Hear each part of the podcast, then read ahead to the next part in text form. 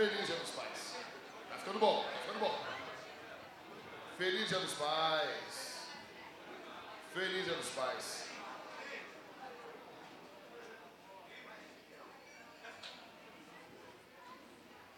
Feliz Dia dos Pais.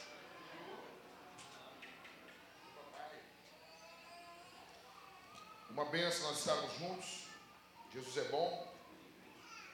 E quero que você, nesse momento, feche seus olhos. Vamos orar pelos homens que são pais aqui no nosso meio. Que o Senhor Deus abençoe esses homens. O Senhor Deus continue encorajando eles. Que nós precisamos de menos governo, de menos programas sociais, de menos cadeia, de menos tudo, se tivermos mais paz. Tudo que o governo tem tentado fazer no nosso meio é uma tentativa de suprir a presença de um homem dentro da sua casa. Feche seus olhos. Senhor Deus, eu te agradeço por esses homens que estão aqui. Eu te agradeço por cada pai que chegou aqui, que está aqui hoje, glorificando o teu nome junto conosco, que está aqui, Senhor. Eu peço a tua bênção sobre a vida de cada homem que está aqui. Abençoa principalmente os pais nesse dia, que eles sejam a cada dia mais parecidos com o Pai Celestial, com o Pai das luzes, com o Pai Todo-Poderoso. Abençoa esses homens a vencerem sua carne, seus pecados, malícias, a se tornarem santos para a glória e honra do teu nome, porque somente assim serão úteis dentro dos seus lares, em nome de Jesus. Amém. Pode se sentar, glorificando a Jesus. Ok? Gente, nós vamos. Quero falar com vocês aqui, a gente fazer uma pausa na série de sermões, falar para vocês aqui é, sobre um pai simples. E eu quero que você abra aí a sua Bíblia no Salmo 128, tá bom? Salmo 128, que é um dos meus salmos, junto com 46, acho que o 116 também, são os meus três, quatro salmos preferidos.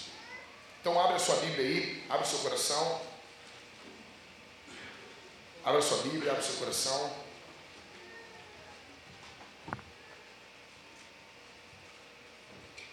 Fica com a Bíblia aberta, não fecha ela. Hoje nós não teremos a narração do Pedro aqui. Nós vamos meditar nesses seis versículos aqui do Salmo 128. Uh, qual é a tônica do que eu vou falar para vocês aqui? É basicamente, eu quero descompactar esse texto. É um dos textos que eu mais prego em casamentos. Esse texto aqui, eu amo esse texto. Eu amo e eu digo que esse é o alvo de todo homem. Todo homem deve ter por alvo o Salmo 128, tá bom? Esse aqui deveria ser o nosso alvo de vida. O alvo das nossas vidas deveria ser esse salmo aqui. Eu prometo que eu vou ser rápido, porque vocês querem sair, comer um churrasco, alguma coisa, né? E se você quiser saber sobre o que um pai quer ganhar de presente, você, ano que vem eu vou fazer um vídeo só sobre isso. Eu falei um pouco sobre isso no grupo Marketplace da Vintage. Os homens estavam junto comigo. E eu tenho pena dos homens que são casados com mulheres que levaram aquilo na brincadeira. Que, sabe, porque tem um tipo de mulher que. Aí vai e dá um, um kit de barbeada Nívea pro marido. Teu marido não quer isso. Teu marido não quer cueca. Teu marido não. Sabe? Então, assim, eu vou falar sobre isso melhor ano que vem. Tá bom? Mas vamos lá, descompactando algumas, algumas coisas sobre esse salmo. Primeira, primeira, o salmo vai nos mostrar uma boa vida. Uma boa vida. Uma boa vida. Se puder dar um pouquinho mais de retorno, um pouquinho mais. Um pouquinho mais. Verso 1 e verso 2. Bem-aventurado aquele que teme o Senhor. Anda nos seus caminhos. Você comerá do fruto do seu trabalho, será feliz e tudo irá bem com você. Obrigado, ficou bom. Ou seja, de acordo com o salmista, aqui, uma boa vida para um homem é ser abençoado por Deus. O que é a boa vida? Ser abençoado. É um homem abençoado. Essa bênção inclui temer a Deus, andar nos seus caminhos, trabalhar em um trabalho honesto, sustentar a sua família, desfrutar de sua esposa crente, jantar ao redor da sua mesa, cercado de filhos crentes e viver o suficiente para comprar sorvete escondido para os seus netos. É isso. O meio para esse fim é simplesmente qual o meio que Deus usa para esse fim? A graça de Deus. A primeira coisa que nós devemos notar é que antes que o homem possa se tornar um bom pai, ele deve ser um bom cristão. Para ser um bom cristão, ele deve perceber que Deus é o seu pai. Jesus nos ensinou a orar, chamando Deus de pai. Eu já quero iniciar perguntando para você, o que é uma boa vida para você? O que é uma boa vida? O que, como que você enxerga uma boa vida? Você enxerga uma boa vida como ganhando na loteria? Quem, não, quem aqui já jogou na Mega Sena? Levanta a mão. Eu não vou julgar você. Mentira, eu vou. Te peguei. Pode levantar a mão aí, eu não vou. E aqui, agora aqui, quem é crente e queria jogar na Mega Sena? Levanta a mão. E vem com aqueles papos, pastor, nós vamos dar o dízimo na igreja. Por que, que você jogou na Mega Sena? Porque você pensa, cara, se eu ganhar agora alguns milhões de reais, isso vai ser uma, algo bom. Ah, pastor, o senhor não queria ganhar na Mega Sena? Não, não, não queria mesmo. Imagina que perturbação, cara. Ah, pastor, perturbação boa. É. Vamos ver como é que estão os caras que ganharam na Mega Sena aí. Deus não nos fez para ganharmos uma bolada de dinheiro em jogos. Deus não nos fez para termos uma mudança rápida de vida sem uma preparação. Deus pode dar riquezas para as pessoas, mas usualmente os meios que Deus usa são outros. Então, veja, veja comigo aqui. O que, que é boa vida para você? O que, que você entende por boa vida? O que você entende por uma por uma vida boa. Eu sei que os colorados estão aqui, eu vejo o Cláudio, e o Cláudio, uma boa vida é ser campeão da Libertadores. Né, Cláudio? Cláudio, olha, olha para mim aqui. Tu tá achando mesmo que vocês vão ser campeão? Não, o pior é que os colorados estão iludidos, cara. Cláudio, eu sou teu pastor, eu quero. Eu tenho que te falar a verdade. Então, o que é uma boa vida? Uma boa vida para o Grêmio, para o gremista, é ser campeão da Copa do Brasil e no mesmo ano o Inter descer para a Série B. Quem se lembra aqui daquele ano? Foi mágico, né? Foi mágico. Foi a primeira vez que nós pensamos em cantar Sabor de Mel na Vintage. Foi demais. Então, assim, primeiro, o Salmo nos apresenta uma boa vida. Segundo, o Salmo nos apresenta como que nós adoramos o Deus dos nossos pais. Salmo 128, verso 3.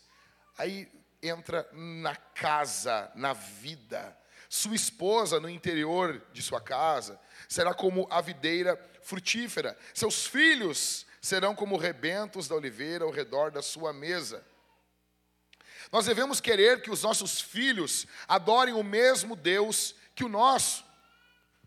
Você e eu devemos querer desejar que os nossos filhos adorem o mesmo Deus que nós adoramos. Veja, a Bíblia nos apresenta Abraão, Isaac e Jacó.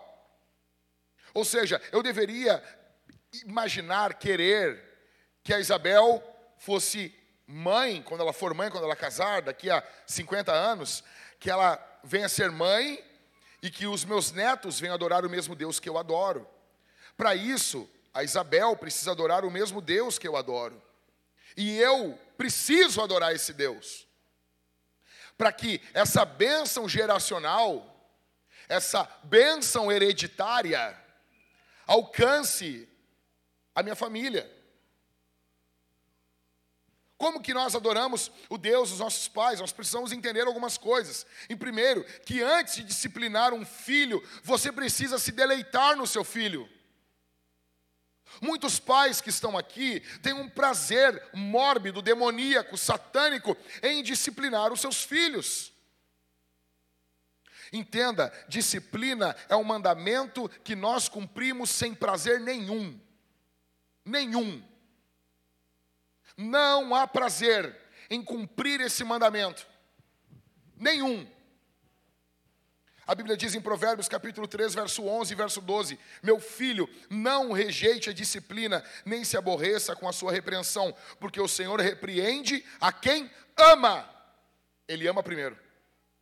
Assim como um pai repreende um filho a quem quer bem, ou em outras traduções, a quem tem prazer nele. Você tem prazer nos seus filhos? Você se deleita nos seus filhos? Ou você tem. Cara, eu, eu tenho. A Thalita sabe que eu tenho, eu tenho, tenho uma raiva de, desses vídeos de pai e mãe raiz. De pai dando bronca.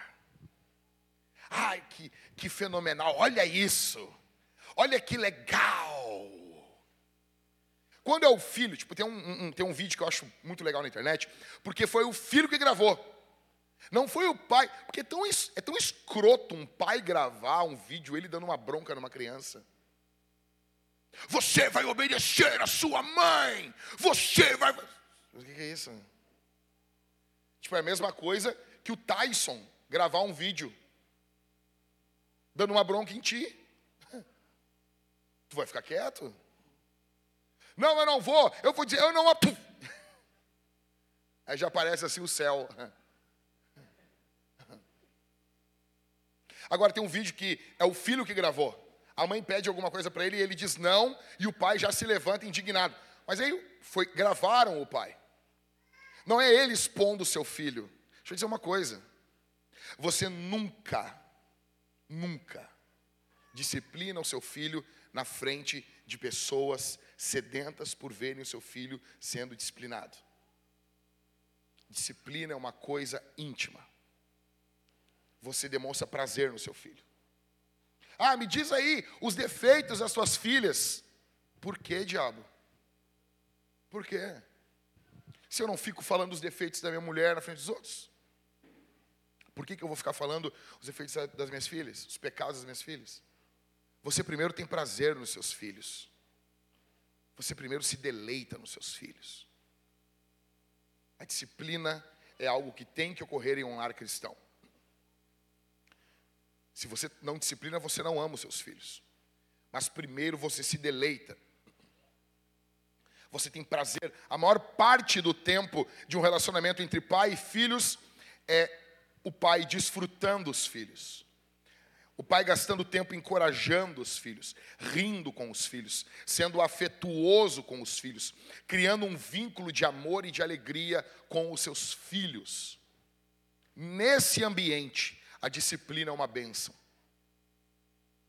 Nesse ambiente, a disciplina é fundamental, mas é nesse ambiente.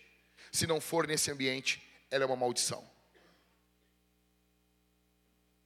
Antes de Deus nos dar mandamentos, o que, que Deus fez? Deus se apresenta no preâmbulo dos Dez Mandamentos: Eu sou o Senhor teu Deus que te tirou da terra do Egito. Ou seja, Deus primeiro fez, Deus primeiro amou, as nossas disciplinas, elas precisam visar o amor, a correção, assim como Deus faz conosco. Antes de você corrigir, você veja, você quer corrigir os seus filhos? Pastor, eu quero. É, é, você deve. Você tem obrigação. Só que toda vez que os seus filhos pecam, você precisa pensar: será que eu não estou sendo o mesmo tipo de filho ao meu Pai celestial? Eu estou me submetendo ao meu Pai Celestial? Você precisa caminhar com Deus. Você precisa andar com Deus, porque Deus é a melhor pessoa para, através de você, corrigir os seus filhos.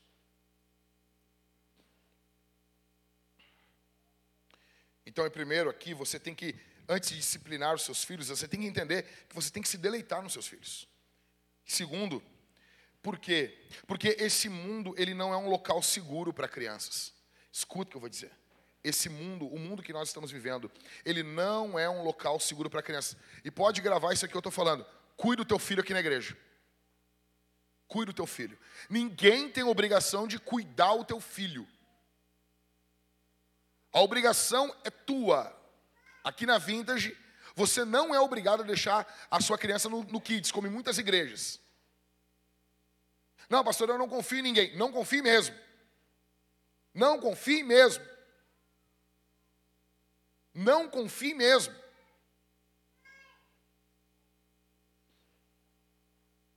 Provérbios capítulo 14, verso 26. Quem teme o Senhor tem forte amparo, isso é um refúgio para os seus filhos. Se você temer a Deus, você vai proteger os seus filhos. Esse mundo é um mundo lotado de estupros, abusos contra crianças. Agora, dia 21, sai o filme Sound of Freedom. Que a maioria de nós vamos no cinema ver. Basicamente, fala a história lá de Tim Ballard. Ele é uma, um sujeito controverso nos Estados Unidos, mas ele já trabalhou na Colômbia contra um, uma grande rede de tráfico de comércio, tráfico de crianças. Por que isso? Por que isso? Esse mundo é um local perigoso para crianças. Perigosíssimo, então você tem que cuidar dos seus filhos. Aí pode dizer, ah, o Jack ele é neurótico. Dane-se, dane-se, dane-se. Ah, viver assim, cheio de neurose. Não, bom é viver que nem tu, sem pensar em nada. Aí você deixa a sua esposa ir na praça com três, quatro filhos, sozinha, com filhos pequenos. Se parar um carro com três caras ali, o que, que a tua mulher vai fazer? O que, que ela vai fazer?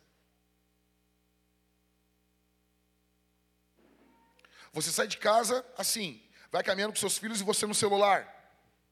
E você no telefone celular, e eles andando.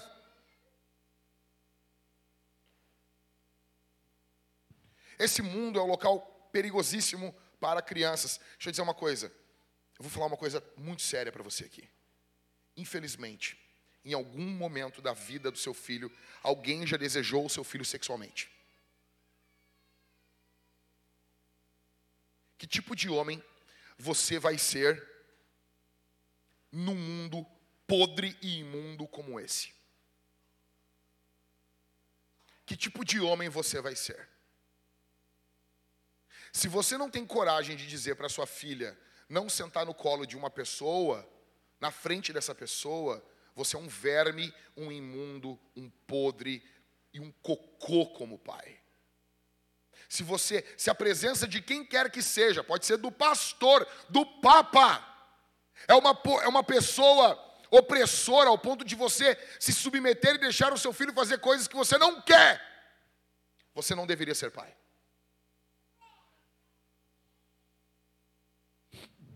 Esse mundo não é um local seguro para crianças.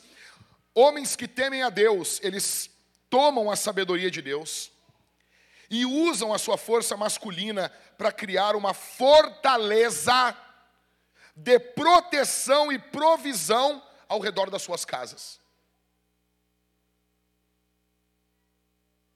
Para que suas esposas e filhos possam viver livres e felizes sob os seus cuidados.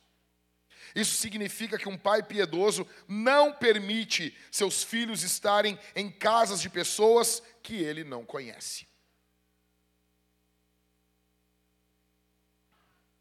Ele é muito cuidadoso em supervisionar qualquer namoro feito por suas filhas e faz de tudo para garantir que a segurança seja buscada em tudo, desde, que o, desde o local onde a família mora até as pessoas com quem eles têm uma amizade próxima que são bem-vindos em sua casa. Você não pode botar todo mundo dentro da sua casa.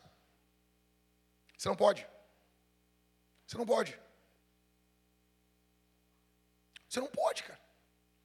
A primeira coisa que eu fiz quando nós casamos, em 2005, foi botar uma grade, velho, deixa eu dizer um negócio. A grade que eu coloquei na minha casa, tipo, ela entrava um ferro desse tamanho. Não, não, não, não, não tô brincando. A Thalita pendurou uma samambaia nos ferros que entravam para dentro de casa.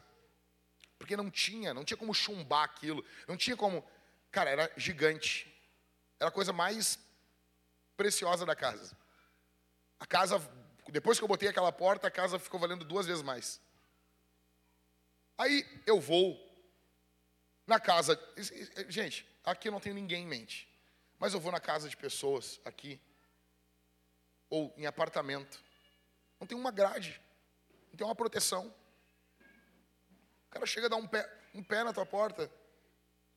Tu não tem uma, não tem um 22 dentro de casa para furar o moletom do ladrão. É só furar o moletom, Dimitri. Sabe que fura o moletom, né? E o que está atrás do moletom também, né? Só para furar. Tu não tem nada que fura o moletom.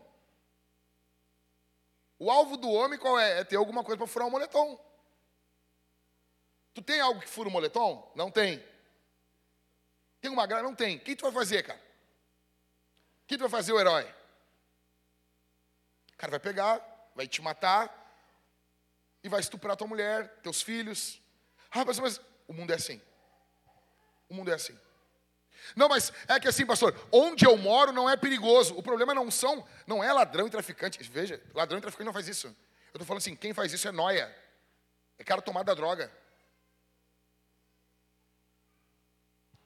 E aí? Você tem que criar um ambiente seguro na sua casa. Em terceiro, um filho de um bom pai, ele vai ser afetado por esse pai. Provérbios capítulo 20, verso 7 diz: o justo anda na sua integridade, felizes são os seus filhos depois dele. O homem ele vai deixando caminhos, vai deixando os caminhos de menino, a preguiça, a luxúria, o choramingo, a embriaguez, travessura juvenil, as negligências, os hobbies de tolo.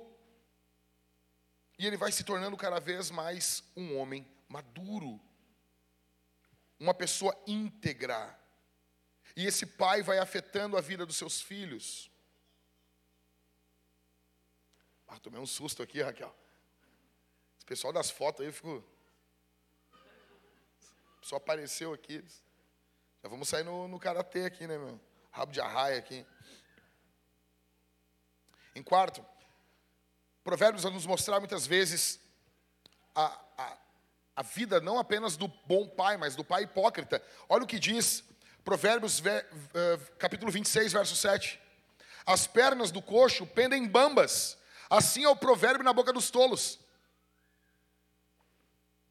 Sabe aquele pai que quer ficar dando regras? Você já conheceu um assim? Eu conheci. E fala, e gesticula. Não, veja bem. Um verme. Então, antes de ensinar a palavra dentro do seu lar, certifique-se que você é um homem da palavra. Certifique-se que você é um homem do evangelho.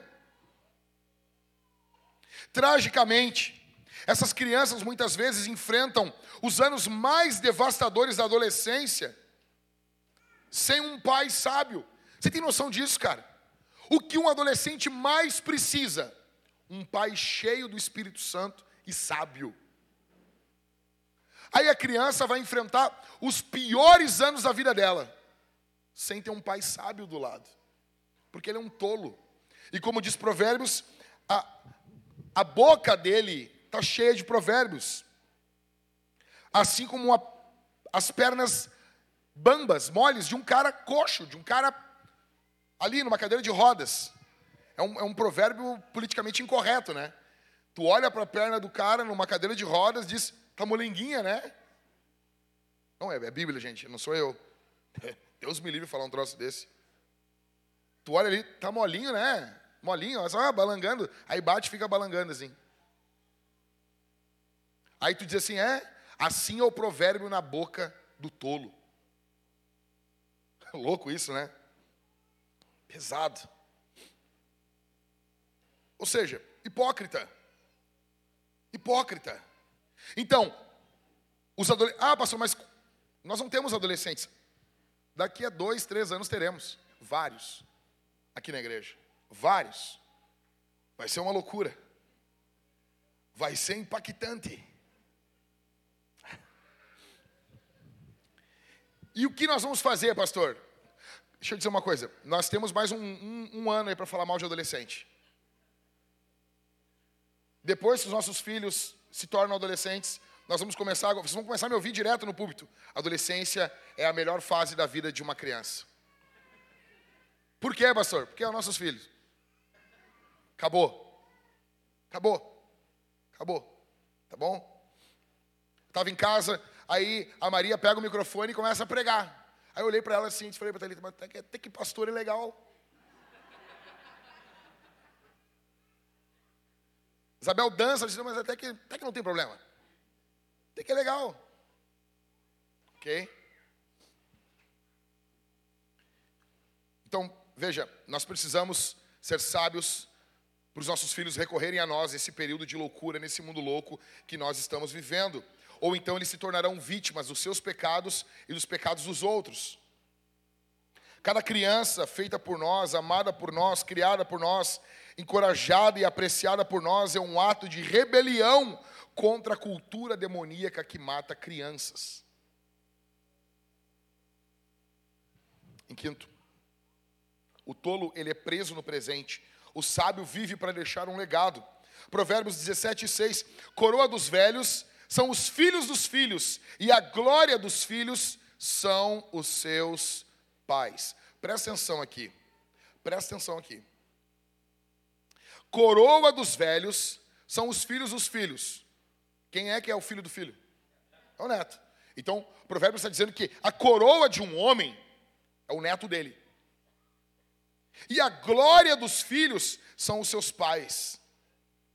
Basicamente, o que Provérbios está nos mostrando é: se você não for um bom pai, se você não for a glória do seu filho, os filhos dele não serão a sua coroa. Presta atenção. Coroa dos velhos são os filhos dos filhos. E a glória dos filhos são os seus pais. Quando você tem um filho que se deleita em você, porque você se deleitou nele, você vai ter um bom relacionamento com seus netos. Você vai ter netos que vão amar você e você vai se deleitar e conviver com esses netos. Os jovens precisam pensar no tipo de avô que eles querem ser. Já pensou isso? Você já pensou isso? Você já se imaginou como avô? Caras que estão aqui, vamos lá, Daniel. Que tipo de voto vai ser, Daniel? Ei, vamos tocar bateria com o velho aqui. vamos tocar bateria aqui. Toca direito, guri. Não, o cara, o cara tu já tem de vô. Te peguei, viu? Te peguei. Não quero saber. Não quero saber. Não vem, não vem me atacar. Não vem me atacar. Eu tenho mais 15 guardadas na manga aqui, ó. Quem está aqui pela primeira vez, isso é um tratamento carinhoso entre os homens aqui da Vintage.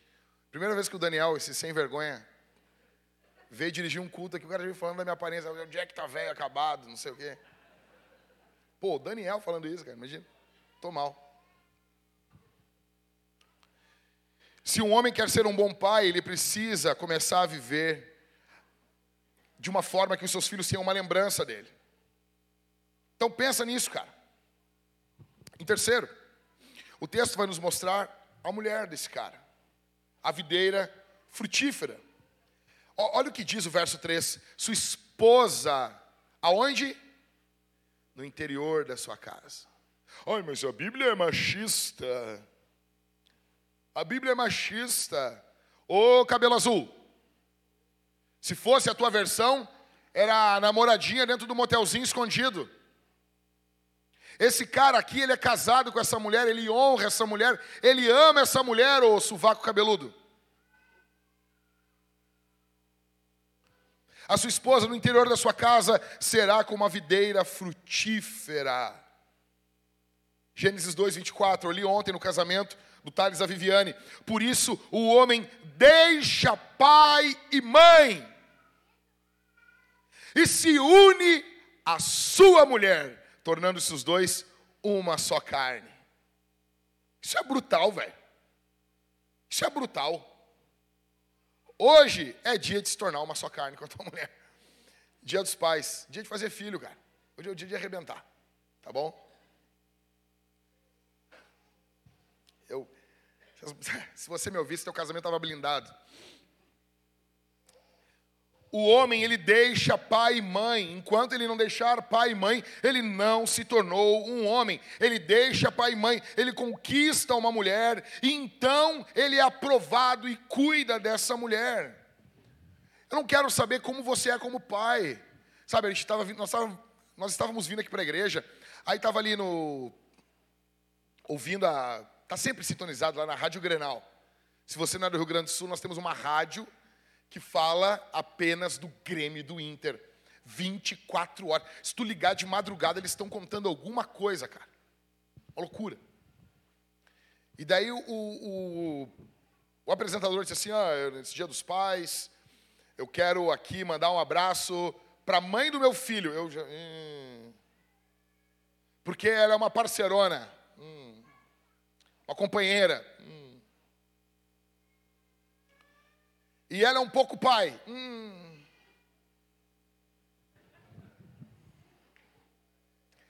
Quando a mulher é chamada de um pouco pai, tu sabe que o cara não é porcaria nenhuma. Minha mulher não é nada pai. Nada pai.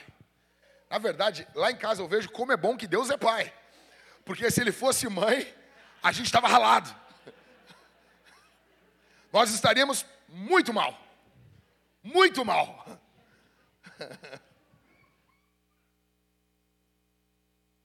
Isabel, chorando. Eu tive um sonho. Vou pegar ela no colo, a Thalita. Ela está te manipulando. Eu, pô, pô, meu amor. Ela está te manipulando. Não teve sonho nenhum. Mas, meu, calma, meu. Calma. Calma. Boto no colo ela aqui, deito no meu ombro, fico com ela. Ai, te amo tanto, meu amor. Tanto. Fica abraçadinho com ela. Aí ela vem, ela ontem ela ralou o joelho. Mas ela, mal uma raspadinha, ela vem com o dedinho assim, papai, papai pode me ungir? Aí eu pego, tenho um óleo de unção em tudo que é lugar da casa, parecendo um neopentecostal, e daí eu pego aquele óleo da unção assim, vou ungir ela. Até aí tá passa assim, não tá ungindo demais essa guria aí? Tá ungindo demais? Tá ungindo demais isso aí? Isso aí, de, de, de, pode aí, Jack? Eu, amor, calma. Eu disse, imagina tu é criança, eu falei para ela. Tu é criança, chega pro teu pai, machucado no dedinho, e quer que teu pai te unja. Tu não ia querer? Aí ela, ah, eu ia, né? Então, calma. Coisa boa que Deus é pai. Deus é pai. Ok? Agora, a cultura ocidental, ela vai ver a questão do casamento de forma invertida. Você primeiro faz sexo, depois você se casa, e depois você sai da casa do seu pai. Eu acho legal isso. Na Bíblia é o inverso. Você sai da casa do seu pai, se casa e.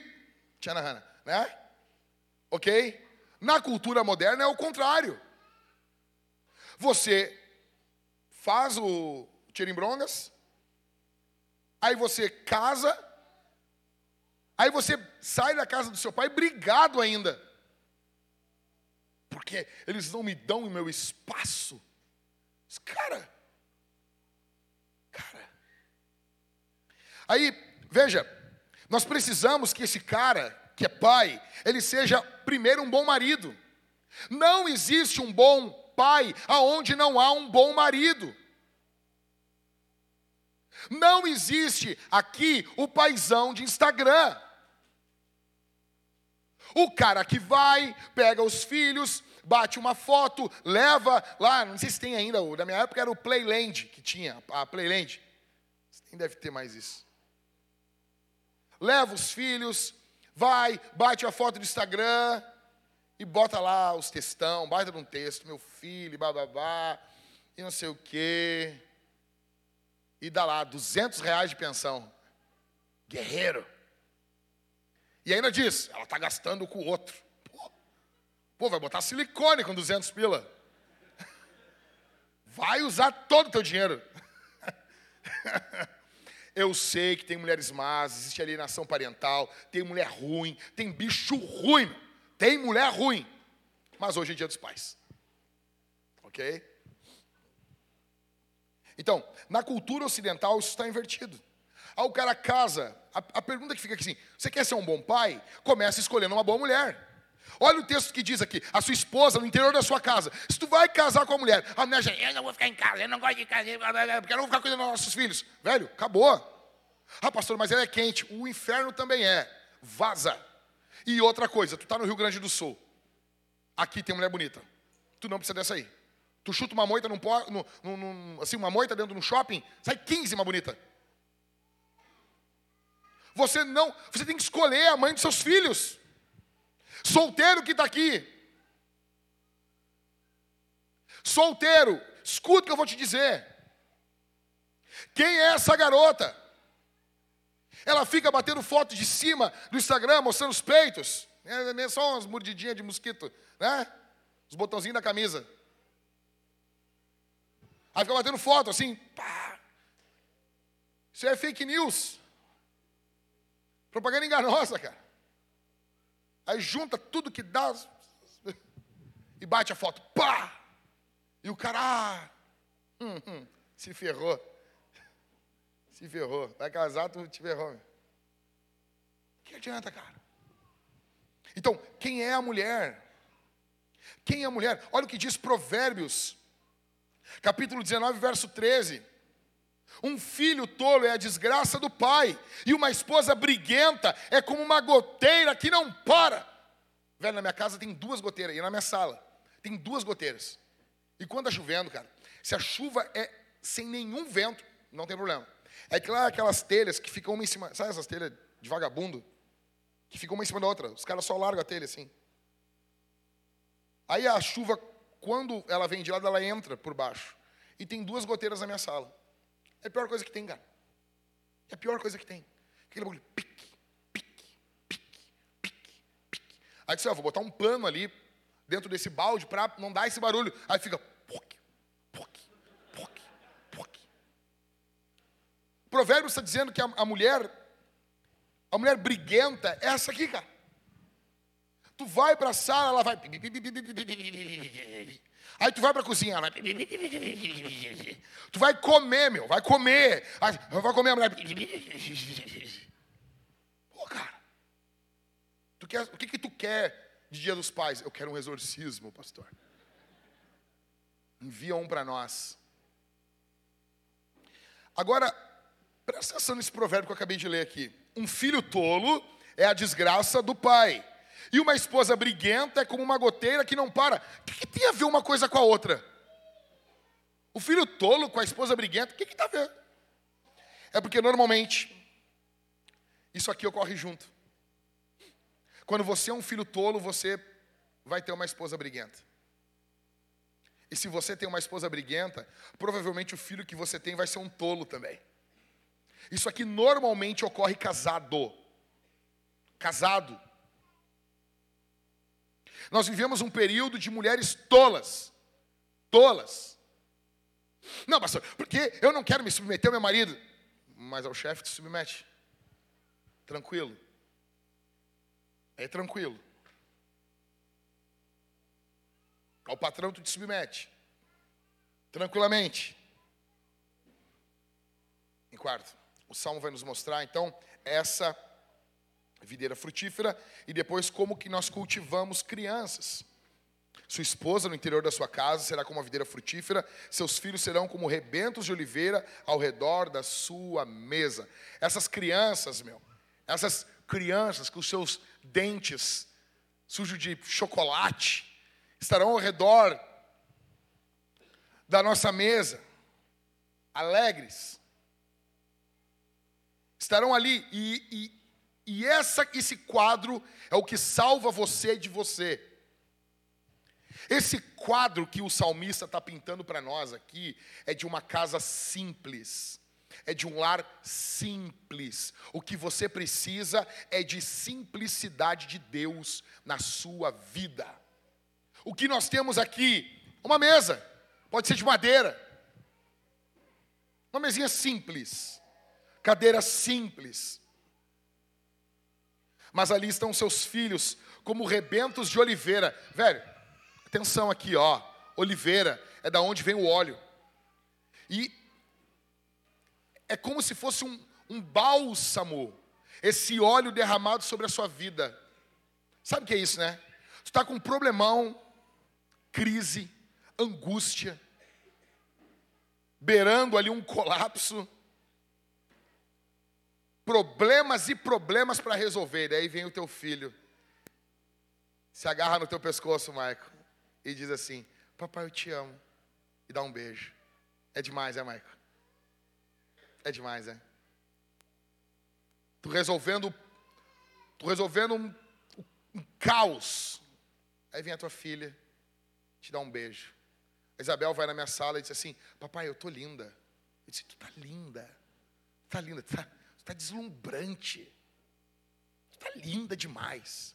Daí vem a Maria: Papai, tô linda, tô linda. Tá linda demais. Eu nunca vi uma menina tão linda na minha vida. Aí agora elas começam a dançar. E ontem eu pregava no casamento da Viviane. E, e aqui nas, na minha frente assim estava o catito. E eu vendo a cara assim de, do catito assim de dor assim. E o Thales aqui, né?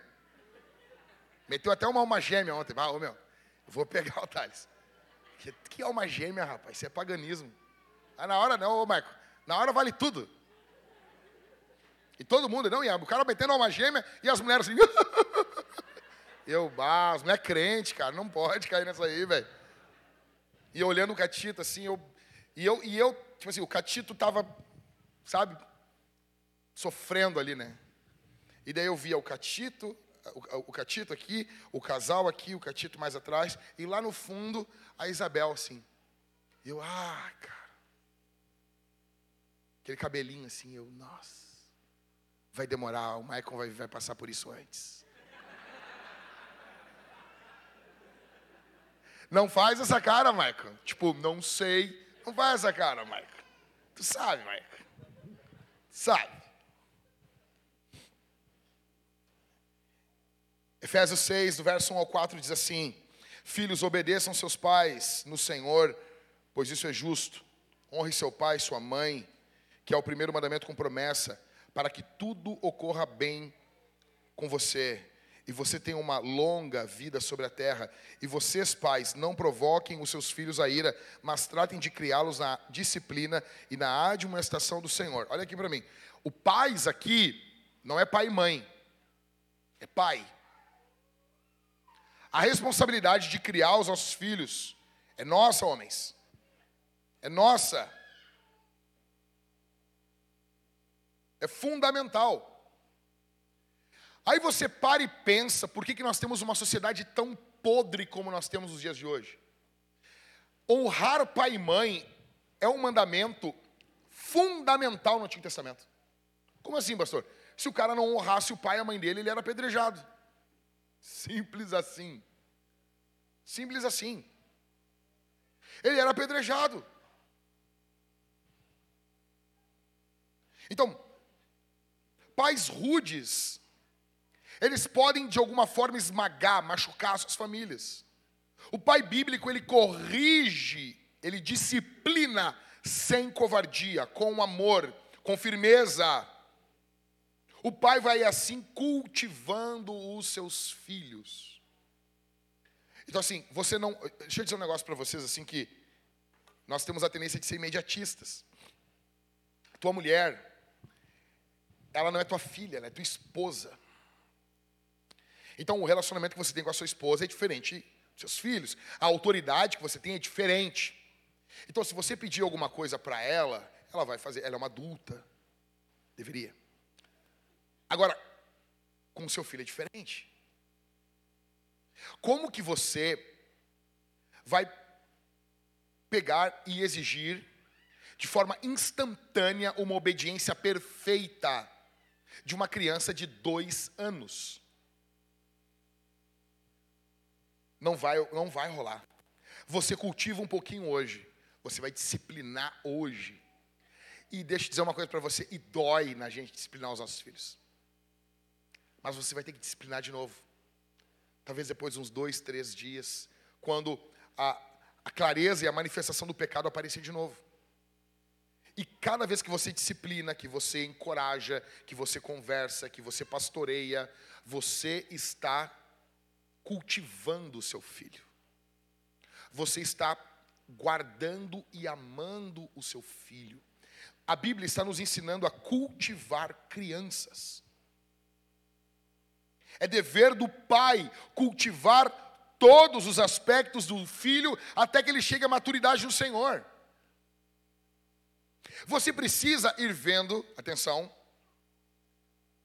os traços de Cristo na vida do seu filho sendo formados dia após dia. E isso vai levar tempo, campeão. Isso vai levar tempo. Olha, lembra de você com 18 anos? Não, lembra de você? Cadê? O, o Cássio, cadê o Cássio aqui? Cadê o Cássio? Está lá embaixo. O Rodrigo está aqui? Eu vou ter que contar. Eu vou ter que, eu não, eu não posso. É para isso que servem os amigos, Rodrigo. Posso? Não sabe nem o que eu vou falar, né?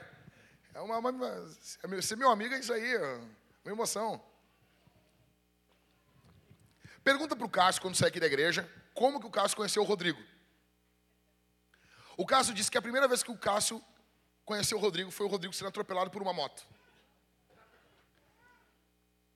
E diz que o Rodrigo chegava, ele chegava e tinha a rua passando os carros e ele dizia assim, ó, o Rodrigo fechava os olhos, contava até 10 e saía atravessando a rua.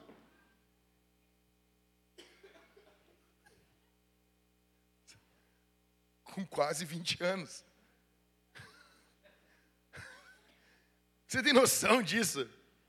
Quem você era com 15 anos? Então, ah, pastor, então não é para corrigir. Não, não, não falei isso. Pelo contrário, é para não ficar desse jeito que tem que corrigir. Mas tem que ter paciência, cara. Nós estamos cultivando, é um pouquinho, uma florzinha, é uma plantinha de oliveira. É um pouquinho hoje, um pouquinho amanhã, um pouquinho depois. O Senhor vai abençoar o teu trabalho. O salmo também nos mostra o dever masculino de prover. Verso 2: Você comerá do fruto do seu trabalho, será feliz e tudo irá bem com você. Ou seja, oração, piedade, leitura bíblica, alimento, moradia, amor, responsabilidades do homem. Responsabilidades do homem é sua responsabilidade. 1 Timóteo 5,8: Se alguém não tem cuidado dos seus, especialmente do, os da própria casa, esse negou a fé e é pior que o descrente. Se você não, não cuida da sua mulher, não provê para sua mulher, a Bíblia apresenta você como um incrédulo. Gênesis 2,15: O Senhor Deus tomou o homem e colocou no jardim para cultivar e o guardar. A mulher não é obrigada a ser provedora do lar, ela pode ajudar o seu marido, mas não é obrigação dela. Até porque, no momento, quando ela recebeu a maldição, quando ela recebeu a maldição do Senhor do pecado de Eva ali, o que, que foi dito? Deus disse: Vou multiplicar as suas dores de parto. Para Adão foi dito o quê? Do suor do teu rosto vai comer o teu pão. Na hora que o homem está pagando a maldição dele, ele quer dividir com a mulher dele. Geração Caio Castro. Agora, na hora que a mulher está ganhando neném lá, meu velho, tu não faz nada. Tu fica ali que nem um, sabe? Quem é que foi ganhar neném agora que eu dei uns conselhos aqui para o cara dormir? Quem é dos, dos guri aqui? Guilherme, eu falei, o todo mundo, ah, Guilherme, faz isso, faz aquilo. Eu disse, Guilherme, Guilherme, Guilherme, garoto, mancebo, ouve, ouve o pai aqui. Ouve o pai. Sabe o que tu tem que fazer agora? E, não, porque ela está em trabalho de parto e não sei o quê. Velho, é trabalho de parto e é dela. É dela. Cada um com seus problemas. Não, tô brincando. Eu disse, assim, eu disse, Guilherme, é o seguinte, amanhã tu vai ser muito exigido. Vai ter que estar acordado, até para ela tirar um cochilo. Ela vai, cara, tra, meu, é um trabalho de parto. Ela vai estar esgotadíssima amanhã. Ela vai estar esgotadíssima amanhã. Sabe o que eu tenho que fazer enquanto ela está em trabalho de parto, enquanto ela está ali uh, tentando aumentar a dilatação? Dorme. Dorme. Porque amanhã tu tem que estar bem. Para ela poder descansar. Dorme. Conseguiu, Guilherme? Isso aí, cara. O que, que um homem faz aqui na vintage quando sua mulher está em cima daquela bola de pilates tentando aumentar a dilatação? O homem dorme. Eu sou o melhor pastor do mundo, cara. Foi isso que eu fiz, cara. Eu estou pregando que eu vivo, Michael. Pai, e a, a poltrona era bem confortável. Eu estiquei ela assim e disse, ó, Thalita, ó. Tamo junto. Eu tô aqui. Tá, tô aqui. Fiz e tô aqui. Isso aí, cara. Cara, primeiro de tudo, vamos, vamos ser sinceros aqui, ó. O negócio já está bem pro lado das mulheres hoje. Antigamente eu não tinha esse bagulho. O homem não viu o parto. Como é que era, cara? O cara falava lá. Aí quando chamava o cara na fábrica lá, ó, oh, nasceu. Aí o cara ia lá, né? Qual delas? É verdade. O mundo era assim. Hoje não. Hoje nós estamos juntos, estamos presentes, estamos amando os nossos filhos, queremos que eles sejam uma bênção, estamos presentes com as nossas esposas. Só que, cara, não dá. Na hora que a tua esposa está ali, o trabalho é dela, cara. Tu não tem. Tu vai fazer, fazer o quê? Você não é retardado. E eu, com a minha síndrome de pastor, eu tô todo, toda hora eu pôr nas minhas mãos, cara. Até ele não aguenta, tira a mão da minha cabeça. Eu estava o tempo todo assim. Ai.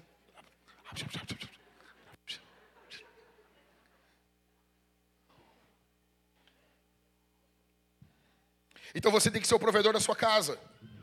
Pais trabalham duro, Pode haver exceções, mas a ideia bíblica é essa. É essa. É essa. Provérbios capítulo 22, 6. Ensine a criança no caminho que se deve andar, e ainda quando for velho não se desviará dele. O inverso também é verdadeiro. Muitos criam seus filhos à tolice. Olha só, presta atenção. Ensine a criança no caminho que se deve andar e quando for velho, não se desviará dele, correto? Se você criar o seu filho como tolo, quando ele for velho, ele não vai se desviar dele. Vai ser um velho tolo. Um velho tolo. Homem, papai, seja provedor, incesto. Instrução seguida de correção. Voltamos para o verso 3. Um pai amoroso, em primeiro lugar, e sábio, ele ensina a seus filhos. Provérbios capítulo 4, verso 1 e 2. Filhos, escutem a instrução do pai. Estejam atentos para que obtenham entendimento, porque eu lhes dou boa instrução. Não abandonem o meu ensino. Homens ensinam, homens ensinam, homens ensinam, homens ensinam, homens ensinam.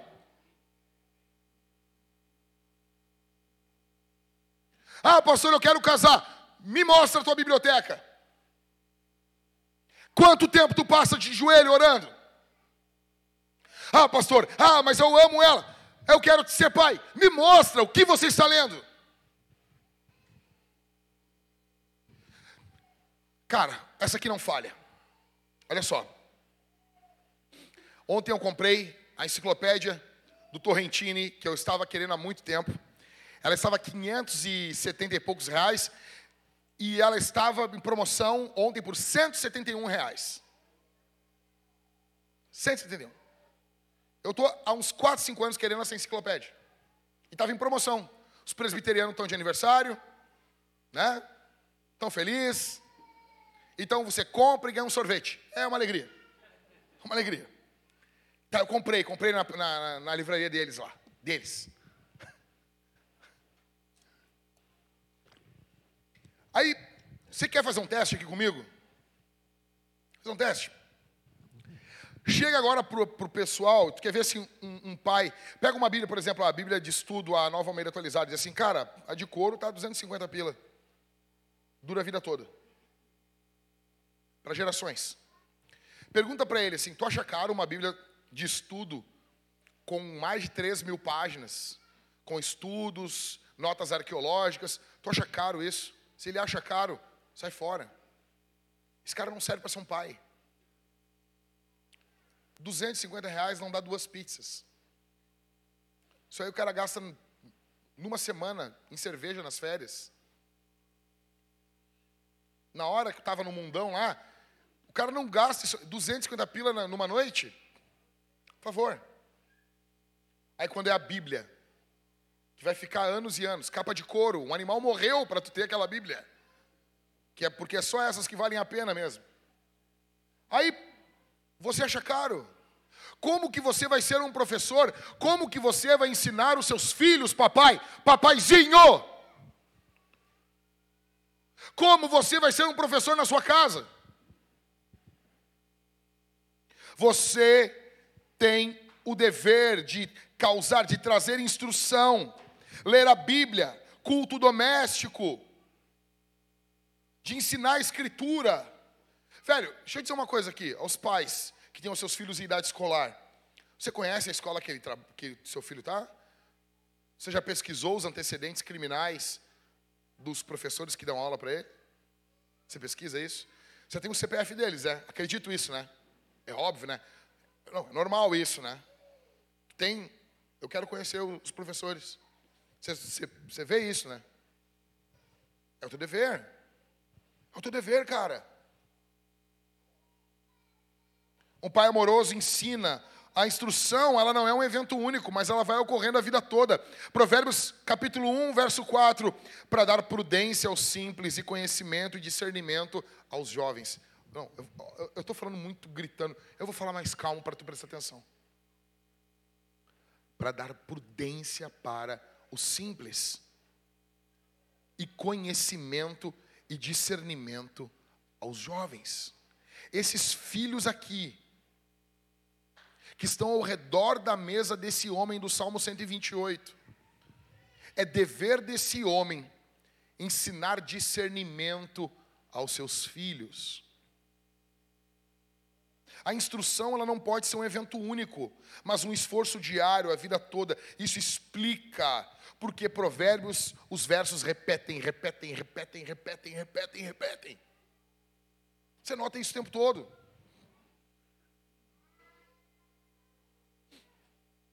terceiro, a instrução ela vem primeiro e depois vem a disciplina. Provérbios 3, do 11 ao 12. Meu filho, não rejeite a disciplina do Senhor, nem se aborreça com a sua repreensão, porque o Senhor repreende a quem? A quem? O que, que, que aconteceu primeiro aqui? A manifestação, a repreensão não é o amor, então é o amor. Eu sei disso. É o amor. Mas a repreensão é fruto, consequência de um pai que ama, de um pai que se deleita.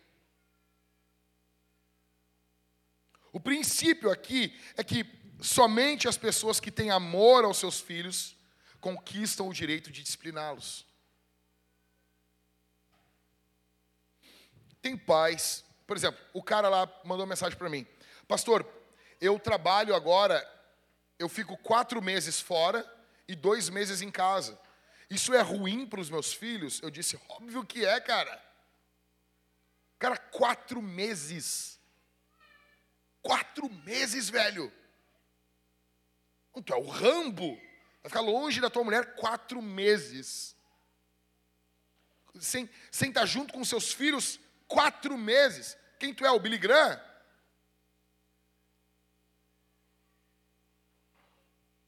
A disciplina ela precisa ser um ato de amor.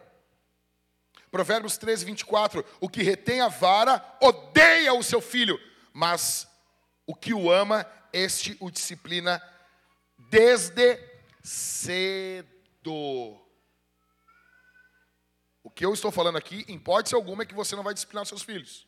Você vai disciplinar com vara. A Bíblia ensina isso. A Bíblia ensina isso.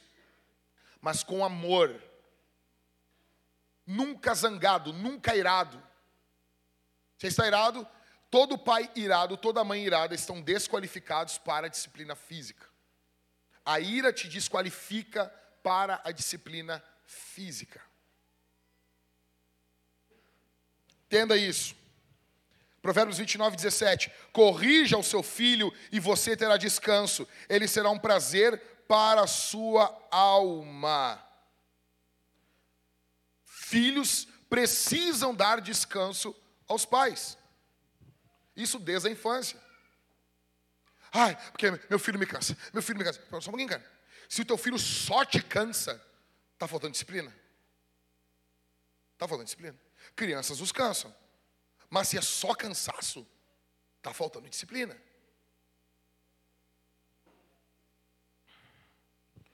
Cara, deixa eu dizer uma coisa para você aqui. Eu tive um amigo na infância. E um dia eu estou voltando do futebol. Eu estou passando por um beco no campo da Tuca. Quando meus pais, meus pais se separaram, a situação financeira da minha mãe foi horrível e nós fomos morar num local muito paupérrimo em Porto Alegre. E eu estou voltando do futebol e eu estou passando por um, por um beco assim. E quando eu saí, eu estou dentro do beco, eu ouvi um, um estouro, pá, de um tiro. Mas eu estava acostumado com aquilo já, né? E, e quando eu saí daquele beco, assim, tinha um cara jogado no chão. Eu devia ter uns, cara, uns nove anos de idade, eu devia ter. Uns oito, nove anos eu tinha. E eu saí do beco com a bola embaixo do braço, assim, as luvas de goleiro. E eu tô saindo e quando eu olhei, tava um cara caído ali e um amigo meu via correndo em minha direção. E ele me olhou e eu olhei o olhar, os olhos dele. Ele era mais velho, óbvio. E ele estava com um olhar de pavor. Ele tinha matado um cara. Ele se tornou um assassino. Ele já morreu. Passou a juventude dele em esses FEBEM, esses locais da, da, do governo para recuperar jovens. E depois saiu, cometeu mais crimes, foi preso. E numa das saídas do presídio ele morreu. Foi morto. Veja, Provérbios 23, 13 diz assim: Não deixe a criança sem disciplina, porque se você a castigar com a vara, ela não morrerá. Você a castigará com a vara e livrará a alma dela do inferno. Um pai sábio, ele entende que dentro dos seus filhos existe a raiz do assassinato. A raiz da maldade está dentro dos nossos filhos. O seu filho, os meus filhos, os nossos filhos aqui, possuem uma maldade dentro dos seus corações. Um pai sábio, ele dá aos seus filhos o que eles precisam e não o que eles desejam. Às vezes o seu filho não precisa de um, uma brincadeira, um sorriso, às vezes eles precisam de alguém que não seja um cúmplice na anarquia, mas seja um pai que o discipline, um pai sábio. Ele vai honrar o Senhor e disciplinar os seus filhos. Em sétimo, protegendo do pecado e da tolice. Salmo 128, verso 5 e o verso 6. Que o Senhor o abençoe desde Sião, para que você veja a prosperidade de Jerusalém durante os dias da sua vida, e veja os filhos dos seus filhos, paz sobre Israel. Cara, para nós chegarmos no final desse salmo, para nós chegarmos aqui no final desse salmo, sentado numa varanda da casa, contemplando os nossos netos brincando no gramado de casa, ao lado da nossa esposa, que está ali com cabelo com laqueio usando botox. Ok? Para chegarmos a esse ambiente de deleite nos netos, nós precisamos hoje cuidar dos nossos filhos. No que envolve pais de filhas mulheres, meninas. Você precisa guardar as suas filhas da loucura desse mundo. Isso aqui envolve tudo. Um dos exemplos, virgindade. Vai ser um monte de teólogo falando para você, ah, virgindade não é importante, virgindade é importante. Assinado Satanás. Não, porque não importa, porque a santidade, ela não é determinada por um ímã. Eu sei disso, cara. Jesus santifica, eu sei disso. Mas é dever do pai cuidar, sim, da pureza das suas filhas. É dever do pai dizer não. Aqui na Vintage, nenhum galanteador vai passar por cima dos pais. A última palavra não é dos pastores. A última palavra no que envolve o namoro, noivado e casamento de uma menina aqui da igreja é do pai e da mãe dela. O pai e a mãe na vintage não tem o poder de forçar a menina a casar com quem ela não quer, mas tem o poder de que ela não case com quem eles não querem. Mas, pastor, mas, mas e se eles estiverem errados? Pergunta o jovem Enzo, de 16 anos, usando uma calça lá embaixo onde aparecem as suas cuecas. E o Enzo, ele está sempre preocupado, Michael, porque o pai da garota que ele gosta, ele não entende. O Enzo tem, tem, tem 17 anos, nunca trabalhou de carteira assinada, mas o Enzo, Michael, ele entende tudo, Michael. Ele entende tudo. Ele sabe como ser pai, ele sabe como ser pastor, ele entende tudo. Na Bíblia, meu velho, o pai tem o poder de anular o voto da filha.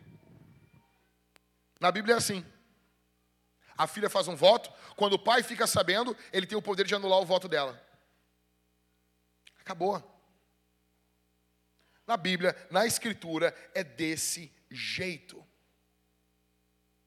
Velho, Deuteronômio 22 fala que quando havia uma relação sexual, escute isso aqui. Se o cara é um adúltero, ele era apedrejado nas portas da cidade.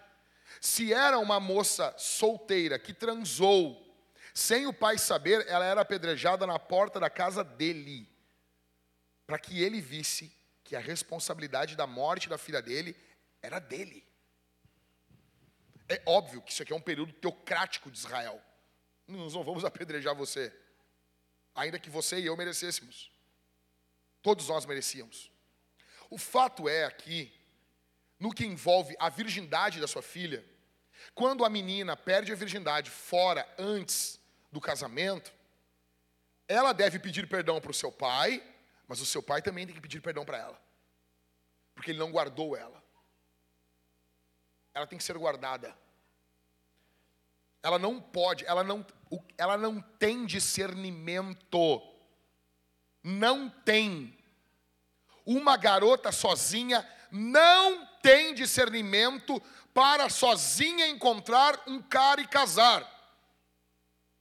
O pai e a mãe precisam, da moça, precisam participar ativamente disso. E como você, paizinho, vai conseguir isso? Sendo um pai presente na vida da sua filha. Porque você as coisas na cabeça da menina, elas não é um mais um, é dois certinho. Ela vai querer mentir para você, ela vai querer enganar você em alguns momentos. Você tem que ir conquistando a confiança dela. Ah, pastor, eu quero ver quando chegar tuas filhas, tu vai engolir tudo isso. Velho, deixa eu dizer uma coisa, deixa eu dizer uma coisa para você aqui. Você que está pensando isso. Você que quer meu bem, meu irmão em Cristo. Você que me ama e ama as minhas filhas, que está torcendo pela minha casa. Deixa eu te contar um negócio. Sabe o que vai acontecer se eu desfazer de tudo que eu falei no púlpito para vocês aqui em 10 anos? Se agora eu me enlouquecer, me enlouquecer, sair agora daqui, trair minha mulher, enlouquecer, sabe o que vai acontecer com tudo que eu falei? O conteúdo não muda nada. Apenas esse conteúdo se vira contra mim e me condena. Mas o que eu falei continua sendo a palavra de Deus. E você vai ter que prestar conta de tudo que você ouviu.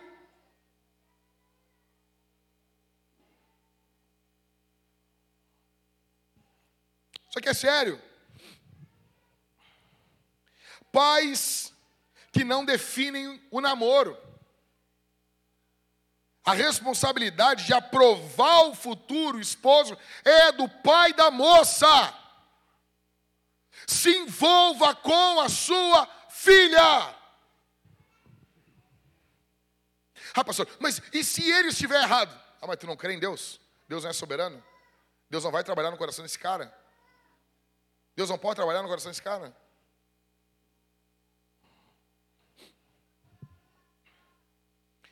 Veja, se você tem filho homem, cara que está aqui, e você tem filho homem,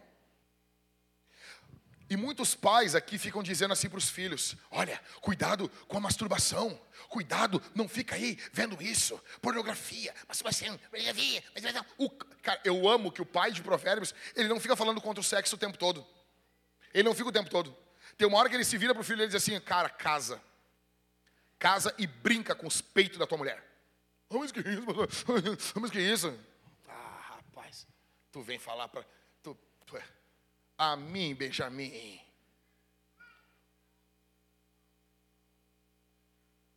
O, o texto diz isso. Pais de garotos não ficam em provérbios mandando os garotos não ter sexo, não tenha sexo, não ter... Ele fala dos casos das mulheres, entre as, as gostosas da cultura, do Instagram, ele fala do perigo disso das mulheres nuas à cultura. Mas ele dá uma saída para esse jovem. Se casa e faça sexo com a sua esposa. A ideia em Provérbios nunca é abstinência. Case e seja feliz, meu filho. Ensine seus, fi seus filhos a confessar pecados.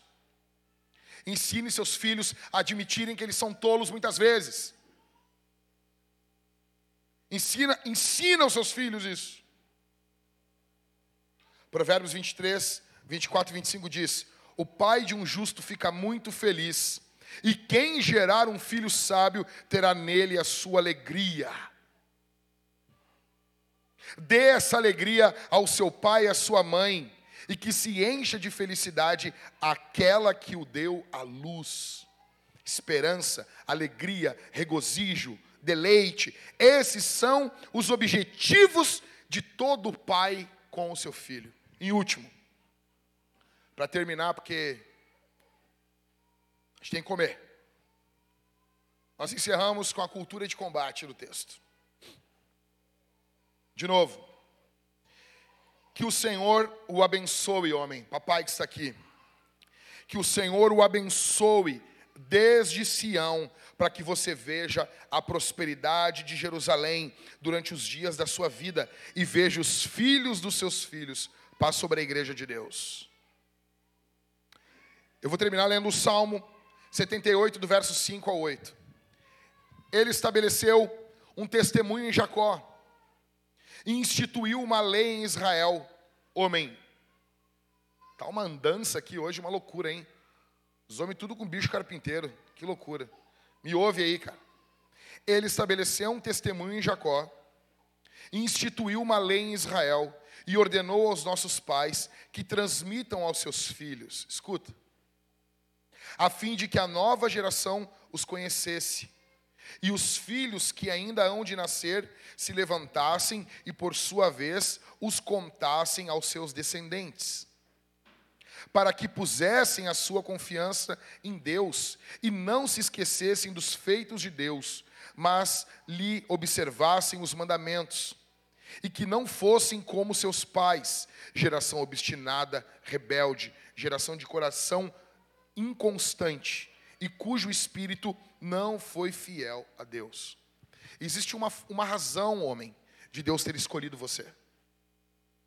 Existe um motivo de Deus ter escolhido a tua pessoa. É para que você ensine os teus filhos.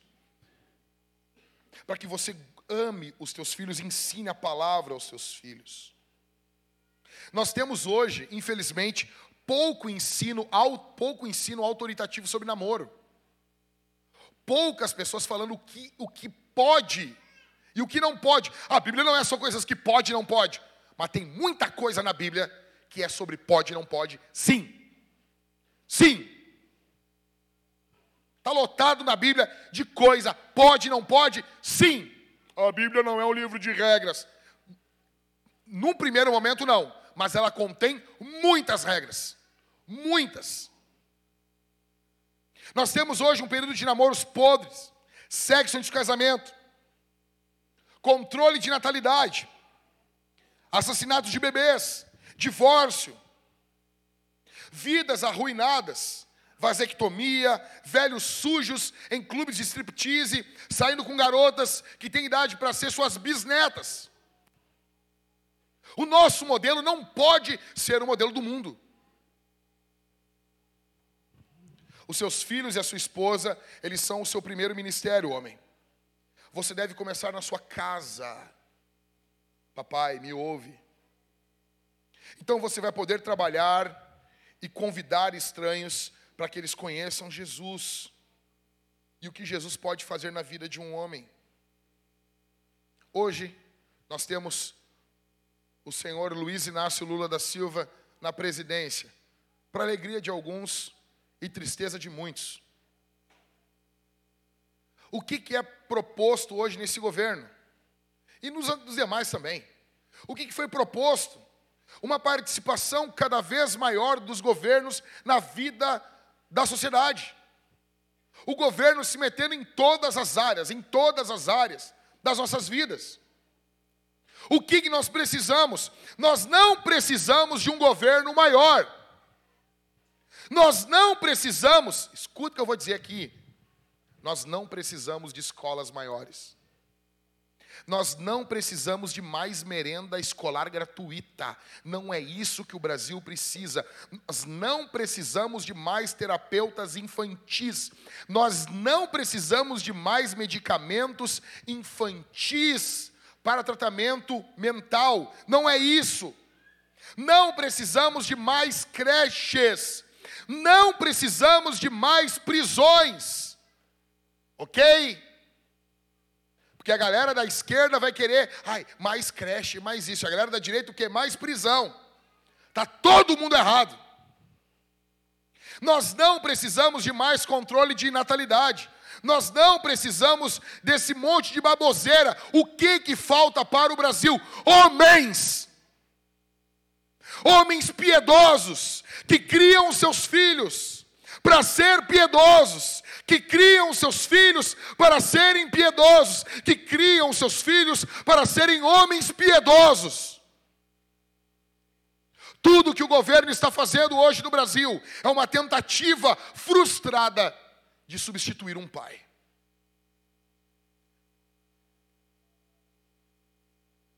Homem, você é a resposta de Deus para o tempo que nós estamos vivendo. Homem, Deus conta com você. O Senhor Jesus veio a esse mundo como um homem. Ele levou o nosso pecado. Ele assumiu a responsabilidade da sua igreja. Ele levou o seu pecado, a sua maldade, levou toda a sua desgraça, ele levou para a cruz. Ele morreu na cruz do Calvário, vertendo seu sangue poderoso para perdoar pecados. Homem, o teu exemplo é Jesus. Responsabilize-se pela sua casa, responsabilize-se pela sua esposa, se responsabilize pelos seus filhos, se responsabilize pelos seus netos, se responsabilize pelos seus bisnetos, se responsabilize pelas próximas gerações que estão por vir, se responsabilize. Homem, Jesus revelou o coração de Deus. E o coração de Deus é o coração de um pai. E Deus repartiu com você. Deus repartiu com você esse atributo. O atributo paterno. Até quando? Até quando? Até quando você vai ser um pai baseado no que você acha na sua cabeça? Até quando você vai ser um pai? Baseado nos paisões de Instagram. O que o Brasil precisa não é de um próximo governo com ideias mirabolantes, subindo os impostos, taxando as compras de 50 reais da Shen, o governo dos pobres, o governo que ama os pobres. Não é disso. Não é disso. O que nós precisamos é de um pai. Deus chama você, cara. Você é a resposta de Deus para o momento que nós estamos vivendo. A resposta de Deus não é nenhum político. Nenhum. Nenhum. Ai, mas o Zema, o Zema. Não! A resposta de Deus é você, cara. E a resposta de Deus não vai começar no Congresso. A resposta de Deus não começa no Planalto. A resposta de Deus começa dentro da tua casa. Começa lá dentro. Porque nenhum governo, nenhum programa social tem o poder de tocar o coração dos teus filhos. Mas você, no poder do Espírito, tem. Você, no poder do Espírito, tem. E você, minha irmã que está aqui, ah, o sermão é para os pais. Trate de apoiar o teu marido. Pare, pare de competir com o teu marido. Pare de competir. Como que um lar saudável ocorre? Já vou dizer um negócio aqui. Na vintage vai ser assim. Como que um lar saudável ocorre? A mulher promove o marido e o marido promove a mulher. É que nem na Trindade. É que nem na Trindade. Todo dia de manhã, quando a gente acorda, a gente brinca de Trindade na nossa cama. Fica a Thalita, eu e as crianças. E nós ficamos tudo com o rosto um colado no outro, brincando de Deus. Brincando de como Deus se relaciona com Ele mesmo. Escuta o que eu estou dizendo. Você, minha irmã, tem mulher que é assim, né? Ah, porque meu filho é parecido com meu marido. Mas queria que fosse parecido com quem? Com o leiteiro? Mas que bom. Eu não sei, meu, não sei. Eu, e daí, minhas filhas são parecidas com a minha mulher. Eu fico feliz. Eu fico feliz. Porque tua mulher é feia, tu não quer que ela se pareça com a tua mulher? Eu acho estranho quando o homem, não, não parece a minha mulher. Tá, mas é uma imagem feia? Peraí, champs. Minha irmã, pare de competir com seu esposo. Promova o seu marido. Ajude o seu marido. Encoraje o seu marido. Ele é fundamental.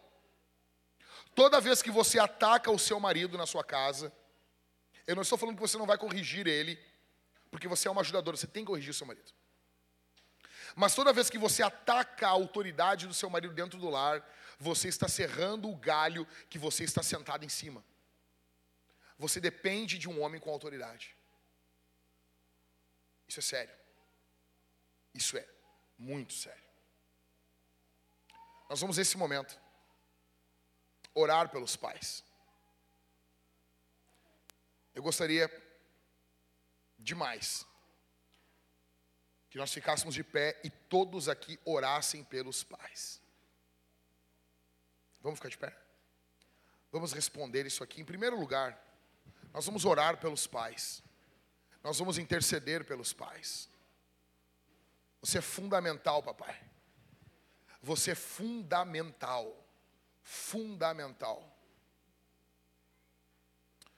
Eu vou pedir nesse momento, todos fechem seus olhos e que as mulheres que estão aqui imponham as mãos sobre os seus esposos. Ah, mas meu marido não é pai ainda. Ainda, mas vai ser. Já começa orando por ele agora. Impõe as mãos sobre o teu marido. Impõe as mãos. Bota a mão na cabeça do teu marido, minha irmã. Sem medo. Sem medo. Sem medo. Vamos lá. Ora pelo teu. Seu marido não está aqui, ora por ele. Mas ele não é pai ainda. Ora para ele ser. Ora para Deus te abençoar. Deus vai abrir o teu ventre. Deus vai te abençoar, minha irmã. Deus vai, vai abençoar vocês. Ora pelo teu marido. Ora pelo teu marido agora. Fecha os olhos, meus irmãos. Eu, ó, vendo umas pessoas de olho aberto. Eu vou descer, eu vou enfiar o dedo dentro do teu olho. Ora, ora, ora.